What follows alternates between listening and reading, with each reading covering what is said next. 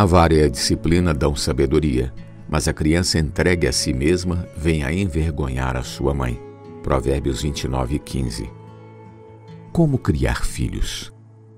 Em tempos modernos, muitos pais não sabem dizer não a seus filhos. Esses ficam entregues a si mesmos, sem disciplina, pois os pais dão tudo o que eles querem na expectativa de receber o amor deles em troca. Essa é a forma que encontram para compensar o tempo que não despendem para os filhos, devido à correria do dia a dia. Não há correção, não há acompanhamento, apenas compensação da ausência em forma de presentes ou permissividade.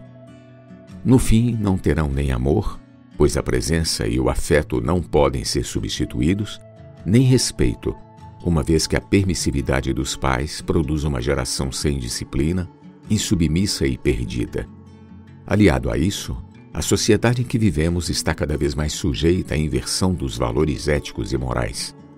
As ideologias seculares atingem as crianças e adolescentes, que se tornam vulneráveis quando lhes falta base de referência.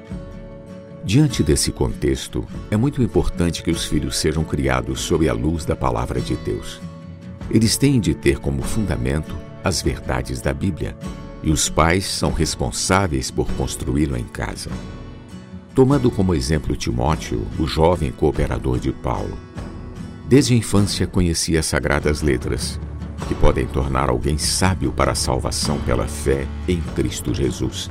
2 Timóteo 3,15. Para isso, façamos como está escrito.